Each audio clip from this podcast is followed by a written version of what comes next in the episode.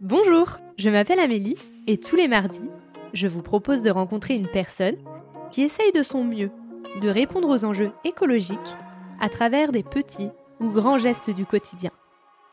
J'espère que vous écouterez avec affection leur chemin, leur combat, leur colère, ainsi que leur joie, leur fierté et leurs bons conseils. Évidemment, nous pouvons mettre de la douceur et de l'optimisme dans l'écologie. À travers ces épisodes, je souhaite semer des petites graines qui permettront, évidemment, de faire éclore de nouvelles croyances.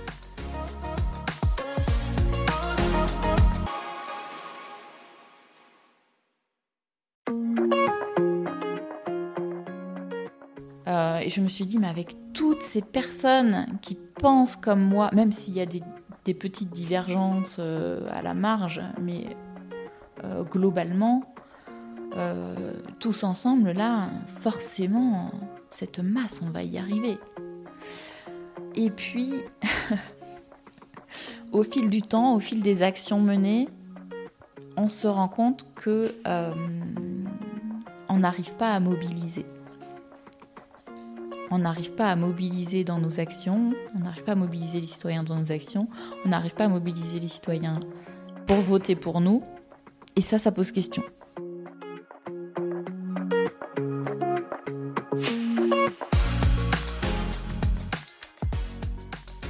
Virginie est à la fois écologiste, écologue et militante. Son histoire avec l'écologie oscille entre le désespoir, la tristesse et la colère, ainsi que la joie, le bonheur et l'espoir.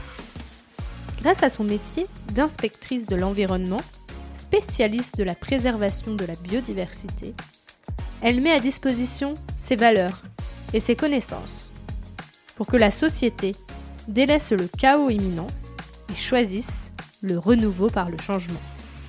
Je vous laisse en compagnie de Virginie. Bonjour Virginie. Bonjour Amélie. Alors, euh, la première question, c'est euh, quel est ton sentiment là maintenant euh, quand j'évoque l'écologie? Alors, mon sentiment, déjà, c'est plus des pensées qui me viennent, pas trop des sentiments.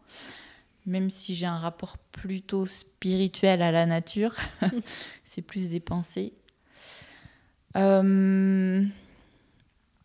Il y a un peu de, ouais, il y a un peu de désespoir. Il y a, hum, ouais, en ce moment, c'est plus, euh, c'est plus des pensées euh, pas très très optimistes. Euh, une sorte de désarroi en fait. Voilà, c'est plus ça. Voilà, c'est du coup, c'est des sentiments, effectivement.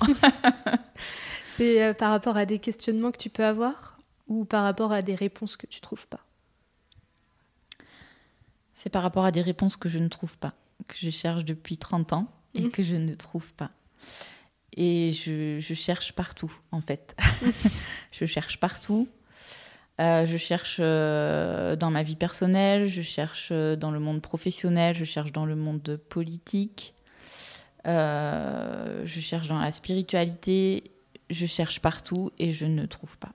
Donc voilà, je ne sais pas si ça répond. si, si. Euh, toi, aujourd'hui, comment tu te présenterais sous le prisme de l'écologie? Alors, je dirais que je suis que je suis écologiste depuis que j'ai 12 ans. Aujourd'hui, j'ai 42 ans. Que je suis écologue euh, depuis mes 25 ans à peu près peut-être même un peu plus tôt, et militante politique écologiste depuis trois ans. Voilà. Donc je, ma présentation, c'est qui je suis dans ce monde-là. Euh, après, euh, je pourrais être plus complète, mais je pourrais développer beaucoup. Je te laisse m'interroger. qu'est-ce qui s'est passé comme déclic à 12 ans pour que, pour que tu te dises euh, Enfin, que tu te sentes aussi proche de l'écologie Alors, en fait, je, regardais beaucoup de reportages et un jour, je suis, tombée sur un reportage, je crois que c'était sur la Syrie, un conflit sur l'eau entre la Syrie et la Turquie. Je crois que c'est ça. Euh, et, bon, à 12 ans, je comprenais pas tout, mais apparemment, il y avait une bataille politique qui risquait de mener à un conflit armé pour, euh, pour l'utilisation du, du, fleuve. Et comme je regardais beaucoup de reportages divers et variés, euh, aussi sur les animaux, j'aimais bien les animaux, en fait, ça, j'ai fait le lien entre plusieurs choses.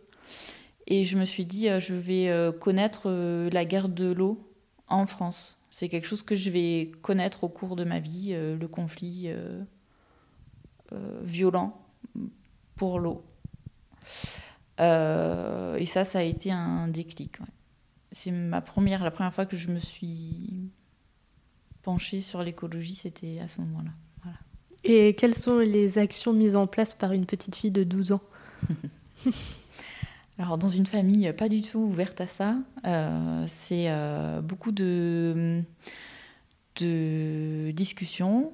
Euh, forcément, j'avais énormément de questions auxquelles ma famille n'avait pas de réponse, puisqu'ils n'étaient pas du tout intéressés par l'écologie ou par la nature en général.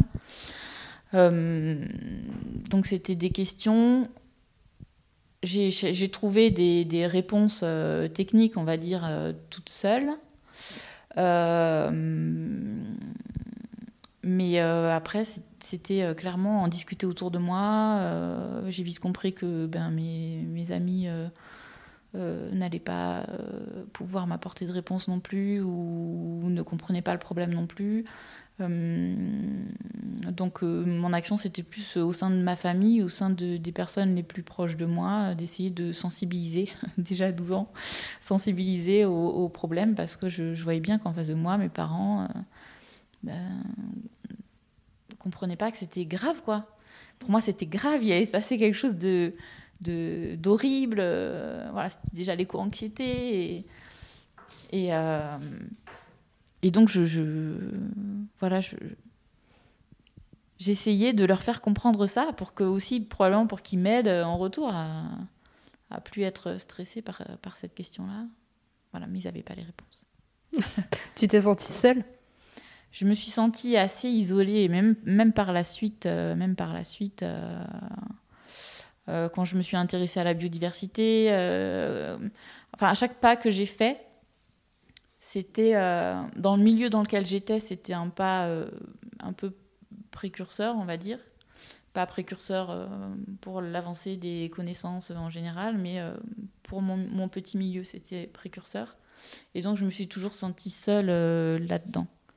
Même après, quand j'ai fait mes études en écologie, on a parlé de développement durable, etc. Mais moi, je me sentais déjà seule à me dire, mais le développement durable ça ça fonctionnera pas ou ça fonctionne pas. C'est déjà dépassé. Euh, mm. Dans ma vie professionnelle, c'est pareil. Enfin voilà, je me suis toujours sentie un peu seule dans euh, mes prises de conscience. Écologiste. Après, tu dis que tu as été euh, écologue à 25 ans. Quel a été bah, ce nouveau déclic à 25 ans qui a, alors, en fait, euh, j'ai... c'est surtout à, 16 ans, bon, j'ai voulu m'intéresser à la biodiversité, donc j'ai su que j'allais en faire mon métier. Mmh.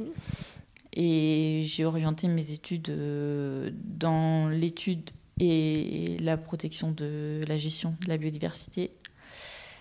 Et j'ai terminé mon cursus euh, à 24-25 ans. Donc c'est là que je peux me dire écologue parce que je commençais à avoir des connaissances scientifiques et techniques suffisantes pour pouvoir euh, discuter avec des professionnels de ce monde-là euh, en n'étant pas du tout euh, largué et en pouvant faire des propositions concrètes. Et même dans ces moments-là, tu t'es senti seule, malgré le fait que bah, tu sois avec des gens qui font les mêmes études que toi, donc qui pourraient avoir un, peu les, mêmes idées, les mêmes envies. Parler ensuite avec des experts. tu as commencé à trouver des alliés ou encore une fois, tu t'es senti seule? Il y a deux aspects. ce qui était délicat à ce moment-là, déjà, c'est que c'est un milieu euh, qui, est, qui, malgré ce qu'on pourrait penser, est vraiment quand même dans l'image, dans l'ego, dans... Euh, moi, je suis un meilleur ornitho que toi, enfin, ce genre de choses. Et je trouvais ça tellement décalé avec l'objectif. ça enlevait de la pureté et, de, du sens à mon engagement, moi, à ce pourquoi j'avais choisi de me diriger vers cette carrière-là. Donc euh, j'étais assez euh, choquée dans un premier temps et désabusée par la suite de me dire mais on est là euh, pour travailler tous ensemble à un objectif plus grand que nous et finalement c'est les petits égaux personnels là qui sont en train de se battre et de prendre notre énergie. Donc du coup j'avais l'impression d'être la seule à avoir ce, ce sentiment là. Et là, je me jouis, non, du coup, je me sentais seule, euh, je me sentais seule à, ce niveau-là. Euh, l'autre aspect, c'est un aspect plus technique et politique, scientifique, enfin tout ça se mélange. C'est-à-dire que je ne comprenais pas comment on pouvait être scientifique sans avoir ou ingénieur, enfin voilà, travailler dans l'ingénierie euh, de la biodiversité sans avoir cette dimension politique parce que pour moi c'était complètement euh, inconcevable. Et d'ailleurs, je voyais que, euh, en, tout cas, je pensais que les gens s'auto-censuraient. Je le pense, enfin aujourd'hui je le vois. Euh, les gens s'auto-censurent, les scientifiques même se sont longtemps auto-censurés pour pouvoir être entendus des politiques et même d'autres scientifiques du milieu. Euh, parce que ça pouvait être mal vu de remettre en question euh, ne serait-ce que le concept de développement durable, par exemple, euh, ou, ou, le principe de gestion de la biodiversité, par exemple. Est-ce que vraiment on doit gérer la biodiversité? Est-ce que vraiment l'homme doit avoir un, un rôle à jouer là-dedans? Alors oui, il l'a détruit, ça c'est indéniable. Euh, mais comment on choisit euh, ce qu'on restaure et ce qu'on restaure pas? Enfin, ça, c'est des questions qui maintenant sont un peu, déjà un peu dépassées parce que les professionnels se la posent, etc. Mais euh, à l'époque, et même il y a encore 10 ans, ouais, un peu moins de 10 ans, je me suis sentie seule sur ces aspects-là de questionnement scientifique, d'éthique scientifique. Comment un scientifique peut s'auto-censurer pour, euh, dans un objectif de politiquement correct Pour moi, ça n'avait pas de sens. Et autour de moi, euh, j'avais l'impression d'être la seule à penser de cette façon-là. Voilà, j'espère être claire. Tu penses que la parole, elle s'est libérée depuis quelque temps des scientifiques? Oui, très très peu de temps. très très peu de temps. Euh, je pense que par exemple, le fait que le GIEC aussi prenne un peu plus de. dise un peu plus les choses ouvertement et euh, ne laisse plus euh, ces rapports être manipulés par les médias mainstream. je, pense que ça joue. Et je crois aussi que euh, cette ouverture-là, elle vient du bas, entre guillemets, en tout cas de la masse de la population qui commence un tout petit peu à prendre conscience des choses. Ce qui permet aux scientifiques de se dire, mais en fait, euh, le, monde, euh, je ne vais peut-être pas dire le monde politique, mais les politiques au gouvernement peuvent bien dire ce qu'ils veulent finalement, euh, le peuple euh, est en train de comprendre des choses. Et moi, mon rôle en tant que scientifique, c'est de, de dire ce que je sais et de dire que c'est une connaissance en évolution. Et, euh, voilà, et finalement, je, pense que oui, la, la, parole des scientifiques se libère un peu plus des chercheurs que des ingénieurs même si euh, il faut pas être dupe du fait que les chercheurs ont besoin de crédits, ont besoin de financement et que les financements, euh, c'est l'État qui les donne. Voilà. Donc, c'est un cercle. Voilà. Euh, après, tu donc, as dit que tu as passé une autre étape il y a trois ans pour devenir militante. Qu'est-ce qui t'a fait passer cette nouvelle étape? Alors déjà, c'est la prise de conscience de l'inutilité de mon métier, qui reste pour moi le plus beau métier du monde, je tiens quand même à le dire. Euh, je n'ai pas vu une seule chose évoluer en 15 ans de carrière. Pas une seule. Euh, les personnes de ma génération qui ont le même temps de carrière que moi disent la même chose. Euh, euh, j'ai même un, copain qui travaille dans une réserve naturelle depuis 17 ans. et là, il vient, d'arrêter, il vient de partir. Il me dit Je suis dégoûté, je peux plus, je ne veux même plus travailler dans la protection de la biodiversité, je ne veux plus. Est-ce que tu as d'autres exemples comme ça où tu te dis En fait, j'ai bossé pour essayer de faire évoluer les choses en matière de, bah, transition écologique, et en mm. fait, ça a servi à rien. Oui. Euh. Oui, oui, je suis complètement désabusée. Euh. En fait, j'ai toujours vécu pour mon métier. Mm. Euh, je, pense, je pense mon métier la journée, la nuit, en vacances, avec les amis. Voilà. Donc j'ai toujours vécu pour ça. Et, et en fait, on a toujours été bloqué politiquement, on a toujours été bloqué par la hiérarchie, euh, là, je suis en train de sortir hein, d'un devoir de réserve, mais c'est pas très grave. Euh, on nous demande de ne pas agir. Mon métier, c'est principalement de la police de l'environnement. Euh, enfin, ça serait censé être ça. Et on nous demande de ne pas exercer notre métier, mais de sensibiliser, ce qui ne sert à rien, puisque. Enfin, c'est pas que ça sert à rien, c'est qu'il faut qu'il y ait tous les corps de métier, et on sait que sans police, euh, ça ne fonctionne pas. Mm. en réalité, euh, on nous demande des chiffres qu'on renvoie à l'Europe ou même à des niveaux inférieurs, indiquant euh, le temps de travail qu'on a passé à effectuer des contrôles, donc à vraiment protéger l'environnement. Et, moi, on m'a demandé de truquer ces chiffres. C'est-à-dire que de la police de l'environnement, on n'en faisait pas. On n'en faisait pas parce que localement, politiquement, on nous a demandé de ne pas le faire. Hmm. C'était quelque chose de douloureux à admettre, mais je voulais m'intégrer dans ma sphère professionnelle, donc j'ai suivi la directive. Et on m'a demandé de mentir sur les chiffres. Et la première année, j'ai dit non, en fait, je ne peux pas, ça ne correspond pas à mon éthique. Et ensuite, j'ai vu que les rapports de travail étaient vraiment très très tendus. Donc j'ai fini par céder. Et je l'ai fait. Mais ça, c'était tellement euh, douloureux pour moi et j'étais tellement déçue de moi euh, que je me suis dit, il faut que je trouve autre chose en fait. Il faut que je puisse agir différemment. Et en réalité, quand on nous demande ces chiffres-là et, qu'on nous demande de, ne pas les réaliser en réalité, euh, la question elle est juste politique. Euh, c'est la volonté politique d'agir ou pas. Et donc euh, la peur euh, politique associée, clairement.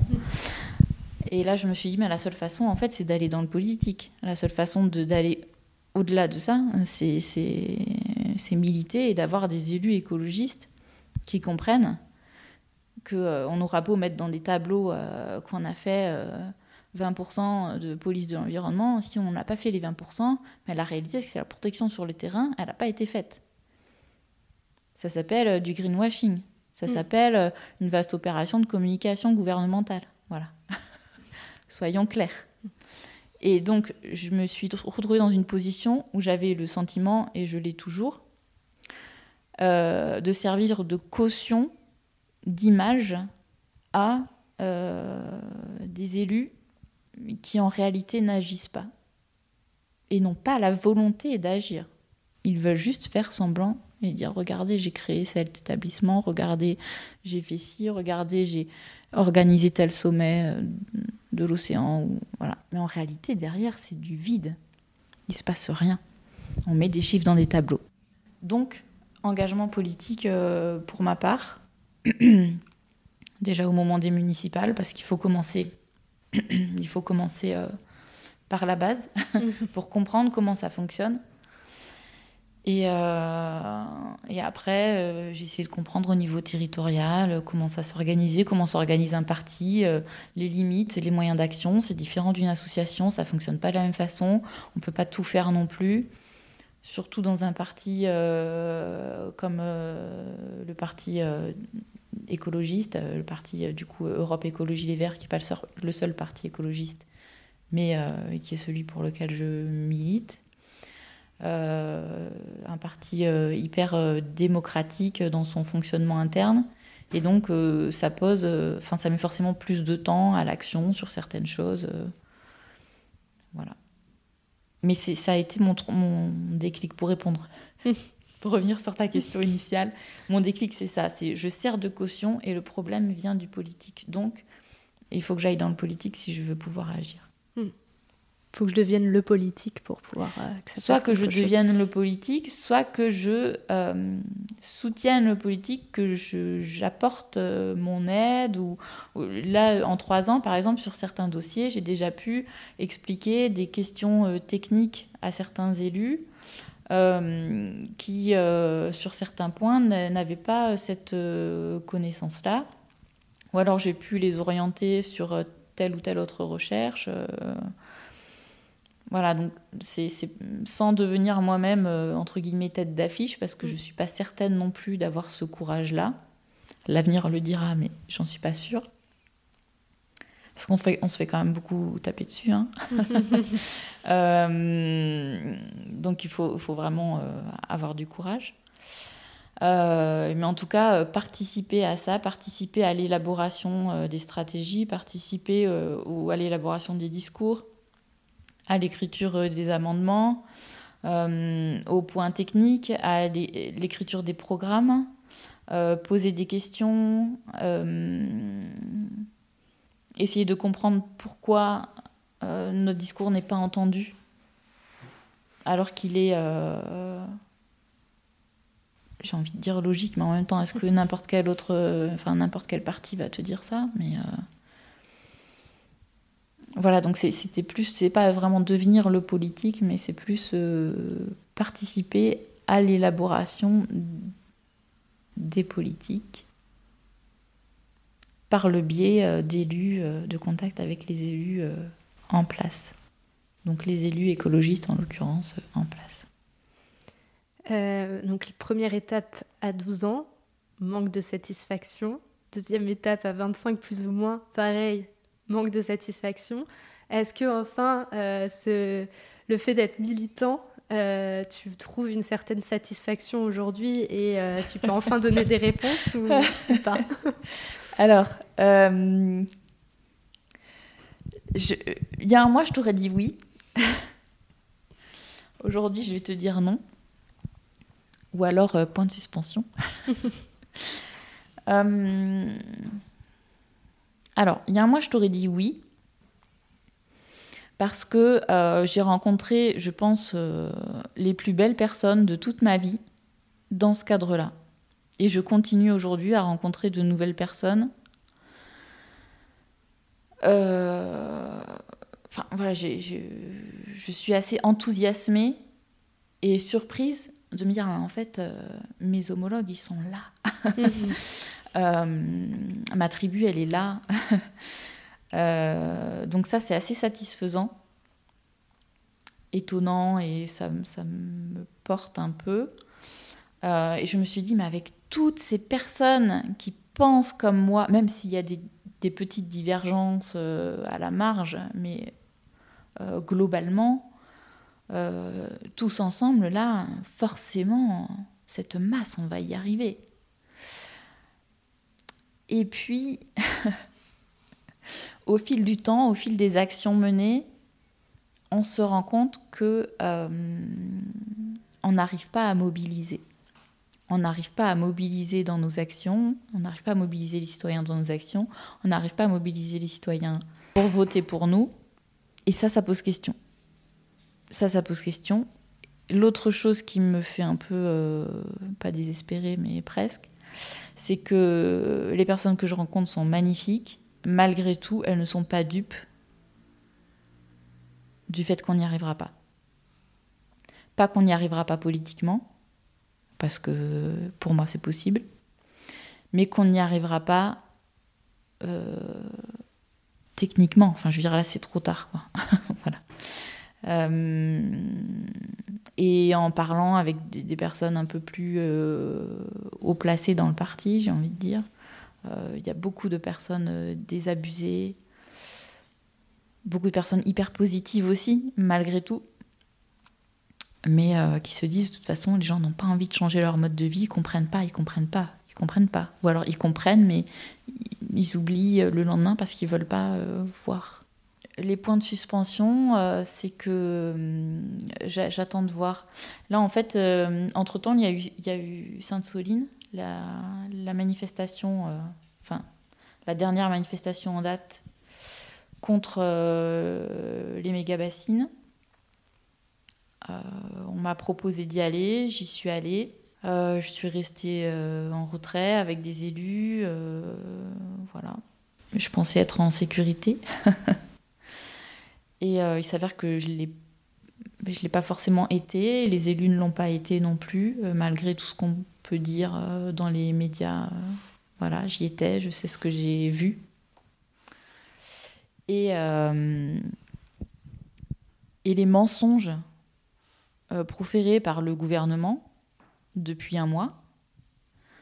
Euh, l'attaque par des personnes comme moi, je suis quand même commissionnée, assermentée, euh, j'aime mon pays, j'aime l'État, voilà, la nation, c'est une, une, notion importante. Je, je, veux dire, je ne suis pas terroriste.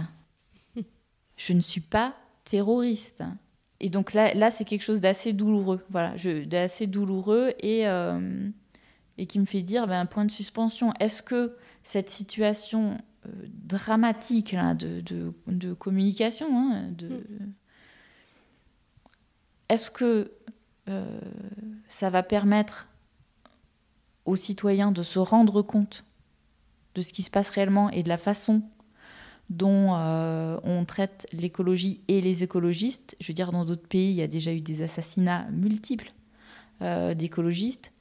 Là, en France, on est en train euh, d'attaquer physiquement les écologistes ou des journalistes qui dénoncent la langue de bois, des politiques, voilà. Et le gouvernement encourage ça jusqu'où on va aller? Est-ce que est-ce que on va aller vers une prise de conscience généralisée et, euh, et une révolte et un vote massif pour euh, des personnes qui euh, mettent de l'écologie dans tous les domaines de la vie? Donc Europe Écologie Les Verts.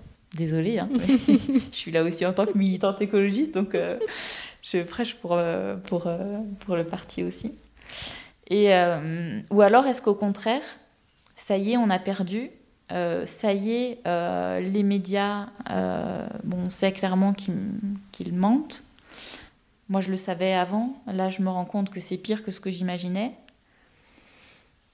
Est-ce que ça y est Est-ce qu'on a perdu? Est-ce que c'est fini? Est-ce que le, citoyen lambda, est-ce que mon voisin de palier, est-ce que, est que lui, il va se contenter de regarder la télé et de croire ce qu'on lui dit à la télé et on pourra dire nous tout ce qu'on veut à partir du moment où on est traité comme des éco-terroristes et enfermés, réduit au silence, euh, tabassé, euh, gazé, enfin, alors qu'on était. Voilà, moi j'étais là, euh, encore une fois, je le, redis, hein, très, loin de, très loin du front, on va dire. Et pourtant, j'ai vu des choses vraiment perturbantes pour un pays démocratique. voilà, donc là, les points de suspension, c'est a là, on est à un moment de basculement pour moi, mais de quel côté ça va basculer? Ça, j'en sais rien.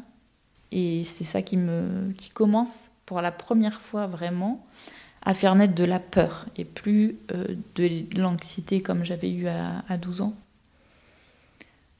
Euh, voilà, je crois que j'ai répondu dans tous les aspects.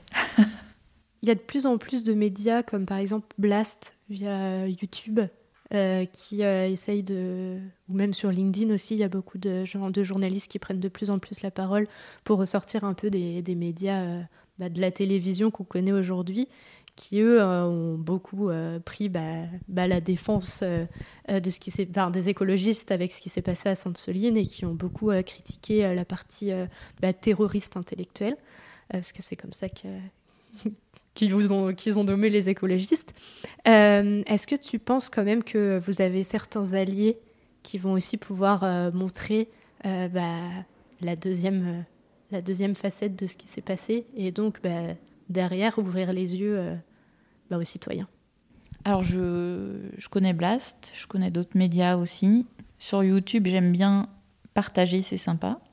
Et d'ailleurs, c'est un peu grâce à, je pense, grâce à lui et grâce euh, à la vidéaste qu'il a euh, missionné sur euh, la manifestation qu'on a pu avoir des images.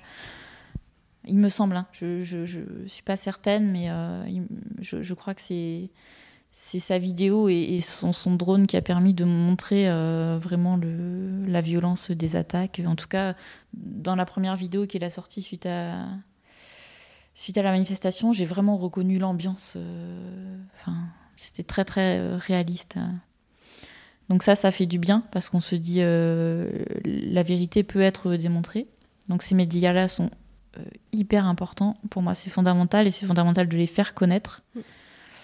Après, là où j'ai été assez choquée, c'est que je, je, enfin, je pense pas qu'on ait de, de médias qui vont vraiment nous aider, des grands médias. Mm. les, médias mainstream, enfin, que j'ai vu sur euh, YouTube. Euh, notamment, ils ont, ils ont publié une preuve du fait que euh, le commandement de la gendarmerie sur place avait empêché la venue des secours, mais ils ont publié une preuve partielle. C'est-à-dire qu'ils ont pris un enregistrement audio et ils l'ont coupé de façon à ce qu'on puisse se dire ah mais non mais en fait il y avait un problème de sécurité, on pouvait pas faire venir de le SAMU. Donc c'était partiel et donc partial. Ça m'a choqué. Ben en fait euh, non, on peut pas leur faire confiance non plus là-dessus.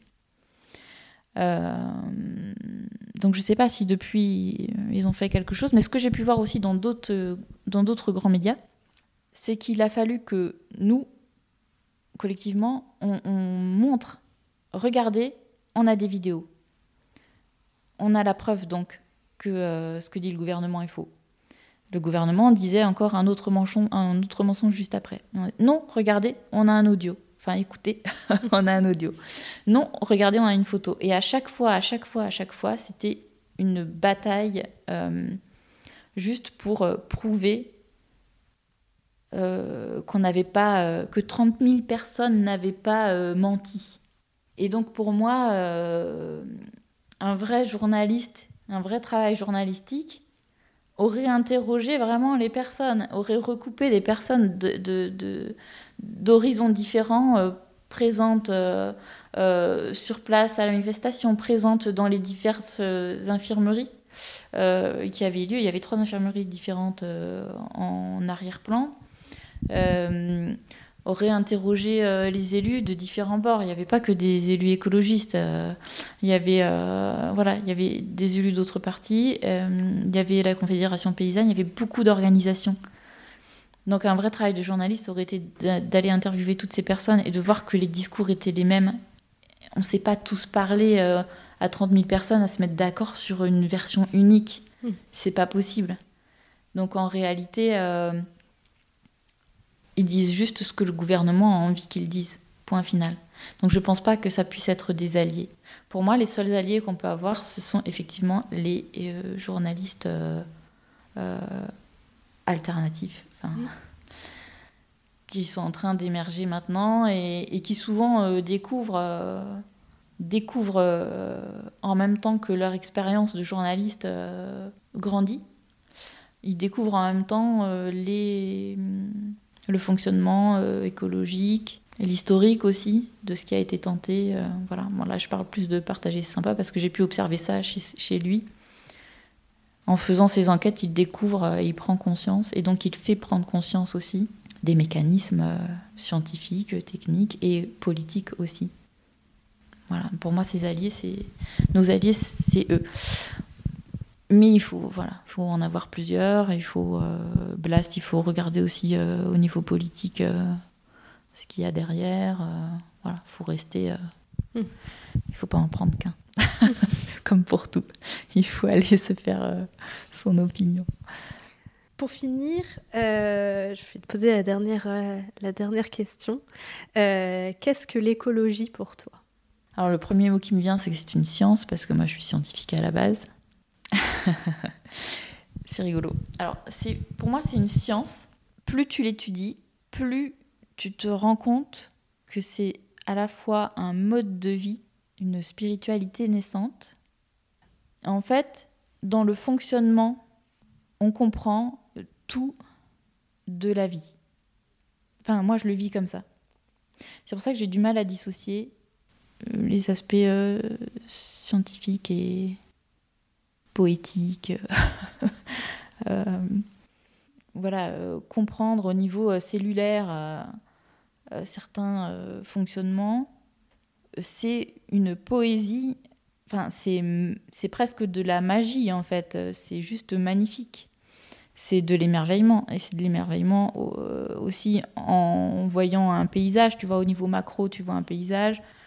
Euh, euh, même au niveau géologique, tu vois, tu commences à étudier le cœur de la Terre. Enfin, tu vois, c'est... Voilà, l'écologie, pour moi, c'est ça. C'est une vérité scientifique qui t'amène à découvrir le sens de la vie. C'est beau, hein Ouais. ouais, c'est un peu ça. Je vis comme ça. Et, pour finir, même sur les relations sociales, parce que j'oublie pas, c'est vrai que, comme j'ai dit, j'ai souvent été, je me suis souvent sentie seule dans mes prises de conscience. Euh, même dans le lien aux autres, euh, les... bon, j'ai très conscience d'être un animal. Et donc, quand je comprends pas quelque chose dans mes interactions avec les autres, souvent, je trouve un modèle chez les animaux, un modèle de société chez les animaux, ou un modèle euh, même euh, de famille ou de, couple, entre guillemets, et qui me permet de comprendre ce que je vis, ce que les autres vivent, et où sont les, où sont les problèmes. Et... Peut-être quand tu n'as pas de réponse via l'humain, tu vas en trouver via... Bah, l'animal ou, euh, ou la nature en règle générale. Complètement. c'est tout à fait ça. C'est tout à fait ça.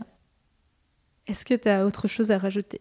On pourrait parler des heures. Euh, la seule chose que je voudrais rajouter, qui me, qui me tient vraiment à cœur, c'est que j'ai rencontré énormément de personnes de différents milieux, euh, de différents âges, euh, qui vivent très mal la, situation actuelle. Toutes les personnes que j'ai rencontrées qui se trouvent dans une situation un peu de, désarroi euh, vis-à-vis de ce qu'on voit aujourd'hui, euh, souvent se disent mais ça sert à rien, ce que je fais ça sert à rien, mes petites actions du quotidien ça sert à rien, ou mon métier ne sert à, rien. et en réalité, même si je suis pessimiste euh, sur euh, ce qu'on peut effectivement faire, euh, tant que les grandes entreprises, la, enfin, la politique, enfin, tout ce qu'on sait, je vais... tant que tout le monde ne travaillera pas ensemble et tout, ça ne sera pas possible. Mais en tout cas, on est quand même forcé d'agir pour notre santé mentale. Voilà. Je, je, me rends compte personnellement que euh, j'ai vraiment des moments de, très down. Euh, où je me dis, mais tout ce que je fais, ça sert à rien en fait. Il se passe mm. rien. C'est terrible. Je me débat euh, et il se passe rien.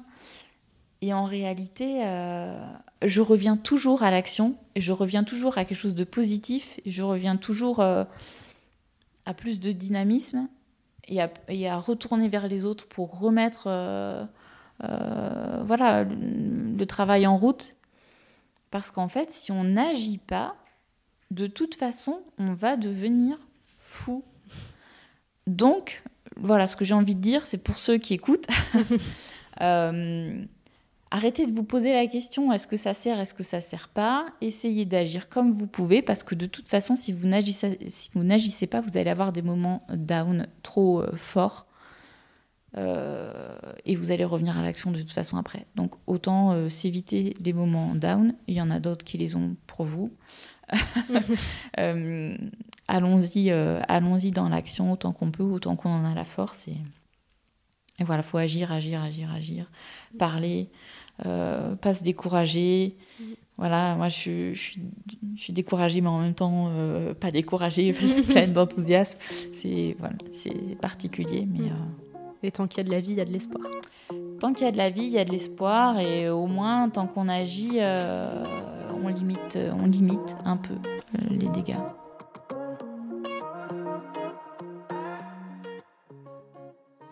Merci d'avoir écouté cet épisode. J'espère qu'il vous a donné envie de participer à la transition écologique et vous a donné une nouvelle oreille attentive à ce qui nous entoure. Si le cœur vous en dit, je vous propose de me laisser un avis, de vous abonner et de me rejoindre sur Instagram, Facebook et LinkedIn.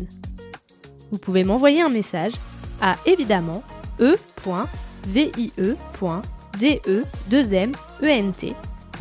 e.vie.de2ment.podcast.gmail.com. En attendant mardi prochain, je vous souhaite, évidemment, de jolis moments de vie en pleine nature.